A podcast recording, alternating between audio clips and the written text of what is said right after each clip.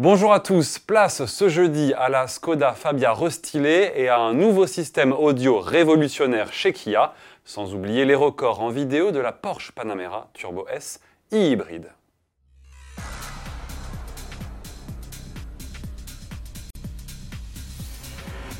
Présentée officiellement en début d'année sur le salon automobile de Genève, la Skoda Fabia restylée vient d'entrer en production. L'occasion pour le constructeur tchèque de nous montrer une nouvelle vidéo de sa citadine. Côté équipement, on retient l'arrivée de nouvelles aides à la conduite comme la surveillance des angles morts et l'alerte de trafic arrière. Le modèle peut désormais être équipé de phares et feux à LED et de projecteurs adaptatifs. Au rayon motorisation, rappelons que le diesel a été rayé du catalogue. Vous avez le choix entre 4 moteurs essence. Le 1 litre atmosphérique MPI est proposé en deux niveaux de puissance, 60 et 75 chevaux. Idem pour le 1 litre turbo compressé TSI, 95 et 110 chevaux. Ticket d'entrée de cette Skoda Fabia restylée, 12 990 euros, arrivée en concession imminente. De son côté, Kia nous parle d'un nouveau système qu'il met au point depuis 2014 et qui permet à chaque occupant d'écouter sa propre musique sans être dérangé par celle des autres. Cette technologie baptisée Separated Sound Zone fonctionne sur le même principe que les casques audio à réduction de bruit active. Des haut-parleurs émettent des fréquences qui annulent les sons non désirés.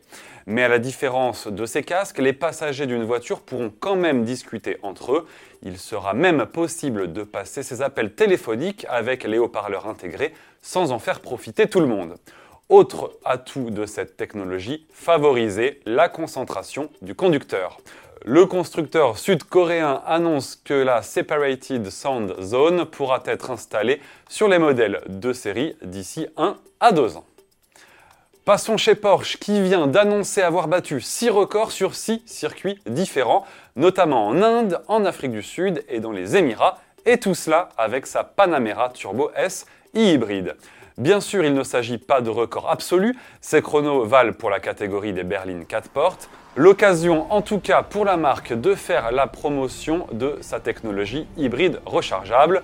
Au volant, on retrouve le pilote Lars Kern qui avait déjà inscrit la 911 GT2 RS en haut du tableau du Nürburgring, depuis détrônée par l'Aventador SVJ. Pour rappel, la Panamera Turbo S hybride reçoit une motorisation V8 4 litres biturbo de 550 chevaux, secondée par un bloc électrique de 136 chevaux. Puissance cumulée 680 chevaux. Des vidéos de chacun des 6 records sont à découvrir sur une page dédiée. Merci de nous avoir suivis et à demain.